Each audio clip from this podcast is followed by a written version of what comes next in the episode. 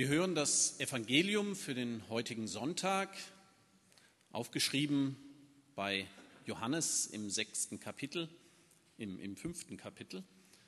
Ähm, es ist zugleich der Predigtext. Jesus spricht zu Menschen, die ihn angefeindet haben, aber auch zu uns. Ihr sucht in der Schrift, denn ihr meint, das ewige Leben darin. Und sie ist's, die von mir zeugt. Aber ihr wollt nicht zu mir kommen, dass ihr das Leben hättet. Ich nehme nicht Ehre von Menschen, aber ich kenne euch, dass ihr nicht Gottes Liebe in euch habt. Ich bin gekommen in meines Vaters Namen, und ihr nehmt mich nicht an. Wenn ein anderer kommen wird in seinem eigenen Namen, den werdet ihr annehmen. Wie könnt ihr glauben, die ihr Ehre voneinander annehmt und die Ehre, die von dem alleinigen Gott ist, sucht ihr nicht? Ihr sollt nicht meinen, dass ich euch vor dem Vater verklagen werde. Es ist einer, der euch verklagt, Mose, auf den ihr hofft. Wenn ihr Mose glaubtet, so glaubtet ihr auch mir, denn er hat von mir geschrieben. Wenn ihr aber seinen Schriften nicht glaubt, wie werdet ihr meinen Worten glauben? Worte unseres Herrn und Bruders Jesus Christus. Halleluja.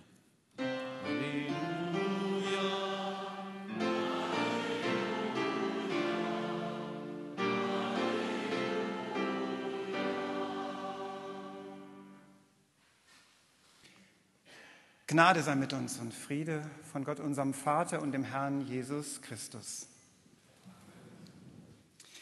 Unglaube hat viele Gesichter.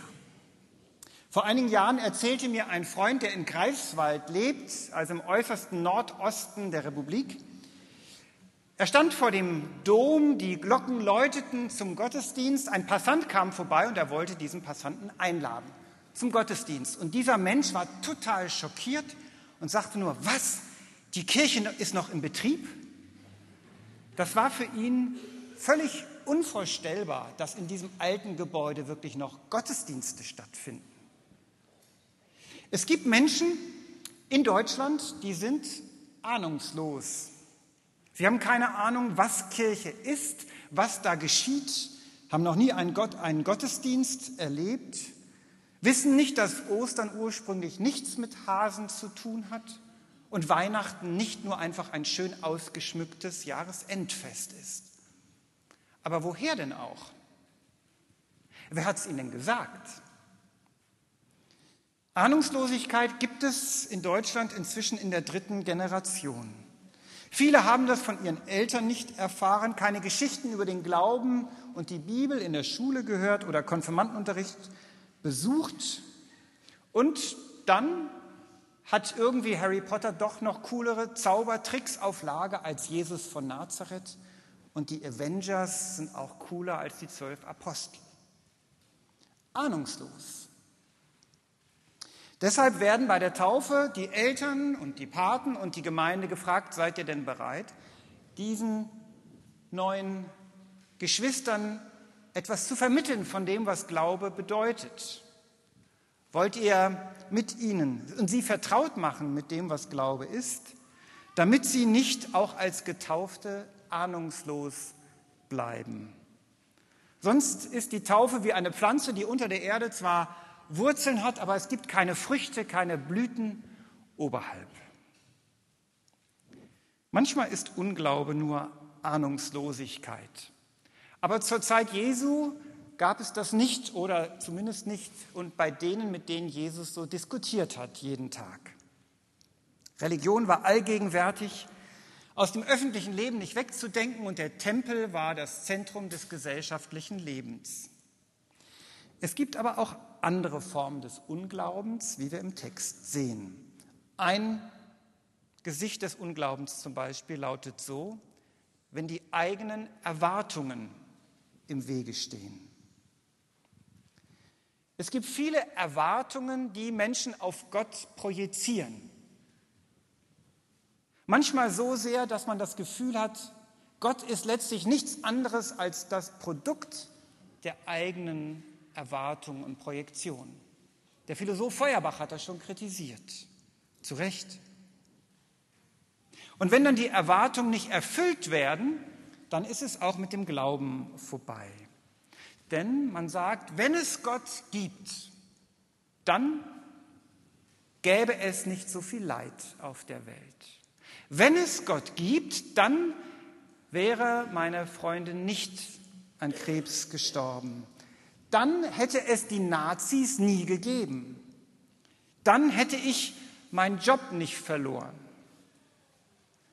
Aber Unglaube fängt manchmal schon bei kleineren Dingen an. Wenn es Gott wirklich gäbe, wäre meine Hochzeit nicht verregnet gewesen. Oder der HSV wäre nicht abgestiegen oder schon viel früher. Wenn Erwartungen im Wege stehen. Die Menschen, mit denen Jesus hier spricht, haben auch Erwartungen an Gott und an den Messias. Und genau diese Erwartung enttäuscht Jesus. Jesus will nämlich keine Ehre für sich.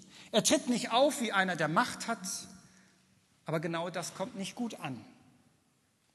Denn wir Menschen denken, wenn jemand wirklich was zu sagen hat, wenn jemand wirklich bedeutsam ist, dann tritt er auch so auf. Dann stellt er was dar.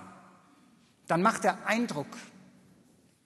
Zurzeit werden vor allem Politiker gewählt, die so auftreten, die sagen, hier bin ich, alles hört auf mein Kommando. Die stellen was dar. Und die Menschen damals dachten, wenn Gott seinen Messias schickt, dann muss er was darstellen, dann muss er Ehre und Anerkennung einfordern und zur Not mit Gewalt erzwingen. Und diese Erwartung erfüllt Jesus nicht. Im Gegenteil, man muss sich das vorstellen, Jesus geht auf die Knie und wäscht den Jüngern die Füße.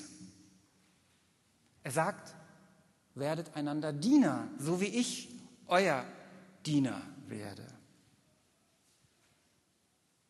Das muss man sich vorstellen. Kein Wunder, dass die Leute mit anderen Erwartungen nicht damit zurechtkamen. Denn sie haben auch schon geahnt, ich müsste dann nämlich auch anders leben, wenn das wirklich Gottes Sohn wäre. Wenn Gott so auftritt, kann ich als Mensch, der diesen Gott verehrt, ja nicht völlig anders auftreten.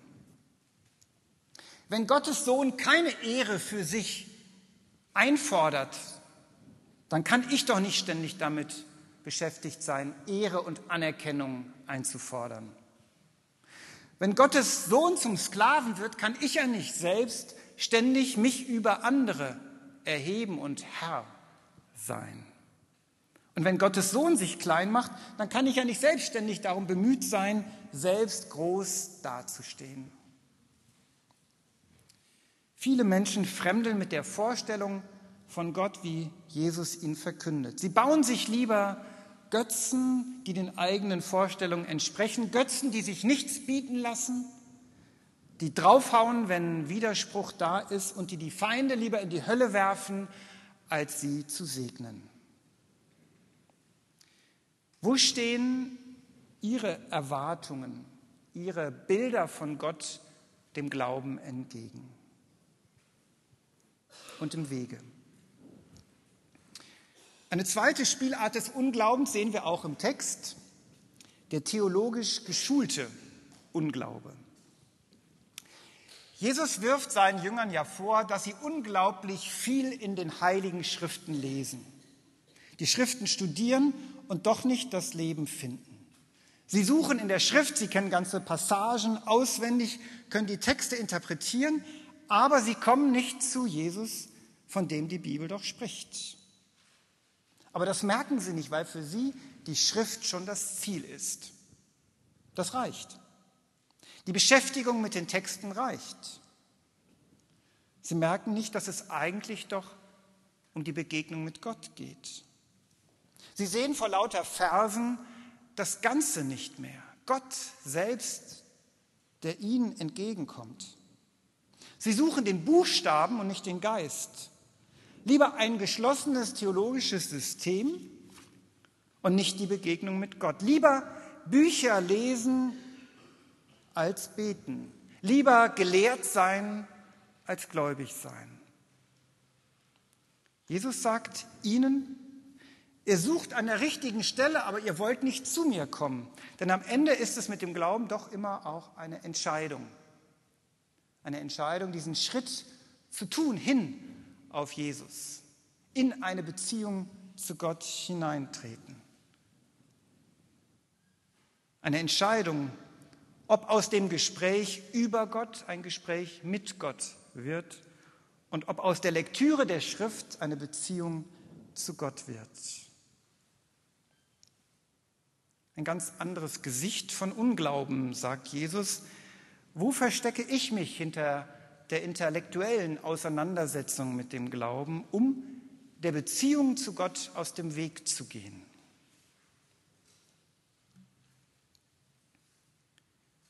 Eine Zwischenbemerkung. Jesus diskutiert mit Kritikern, die alle aus dem Judentum kommen. Sie gehören zur jüdischen Oberschicht. Und man spürt in ganz vielen Texten im Johannesevangelium auch an dieser Stelle eine unglaubliche Spannung zwischen Jesus und dem Judentum. Und diese Spannung war für die ersten Christen ein unglaublich großer Schmerz.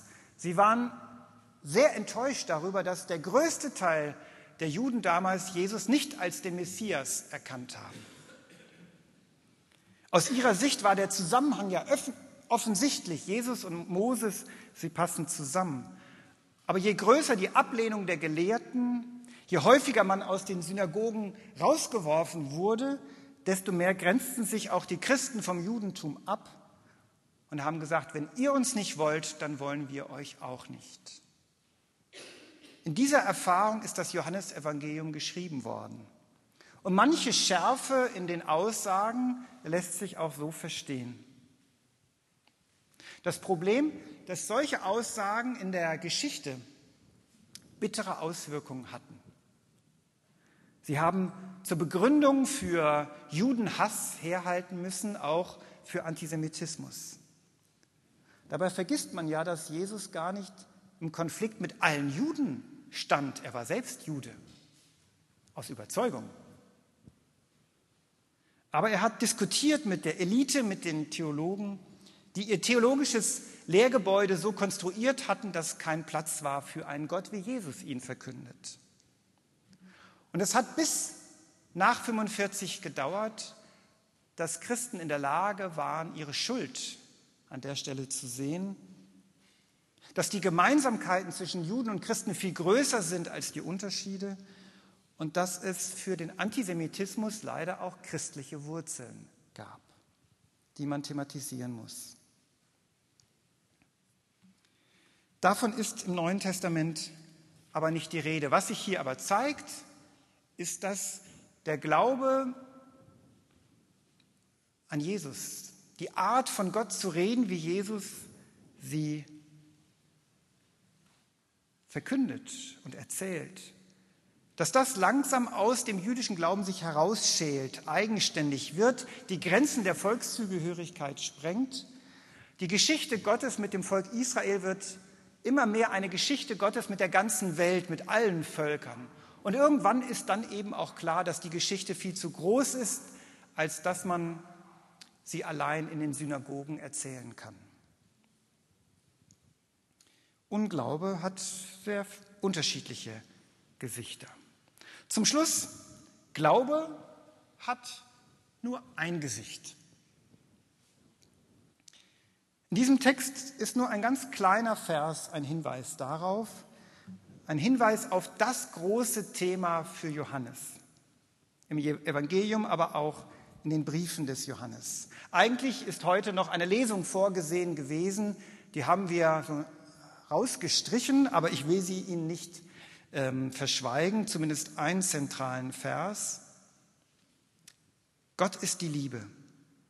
Wenn der Liebe bleibt, der bleibt in Gott und Gott in ihm. Johannes sagt, woran erkennt man den Glauben? An der Liebe. Woran erkennt man die Christen? An der Liebe.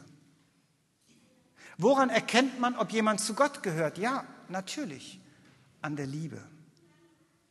Und diese Liebe findet Jesus bei seinen Kritikern nicht, wie sie mit anderen umgehen, auch mit sich selbst umgehen. Dabei sind sich die Autoren im Neuen Testament darin einig, ohne die Liebe ist alles wertlos. Paulus schreibt es so, wenn ich die klügsten Sätze von mir geben von mir geben würde und hätte die Liebe nicht, dann wäre ich wie ein schepperndes Becken, klanglos, keine Musik, bloßer Lärm. Wenn ich einen felsenfesten Glauben hätte, mit dem ich Berge versetzen könnte und hätte die Liebe nicht, der Glaube wäre nichts wert. Und wenn ich die biblischen Schriften in höchster Präzision und Gründlichkeit interpretieren könnte, hunderte Bibelstellen auswendig wüsste und hätte die Liebe nicht, es wäre zu nichts Nütze. Glaube hat ein Gesicht. Menschen, die Jesus nachfolgen, erkennt man nicht daran, dass sie immer theologisch richtig liegen, sondern dass sie Liebe zeigen. Und der Friede Gottes, der höher ist als all unsere Vernunft, bewahre unsere Herzen und Sinne in Christus Jesus.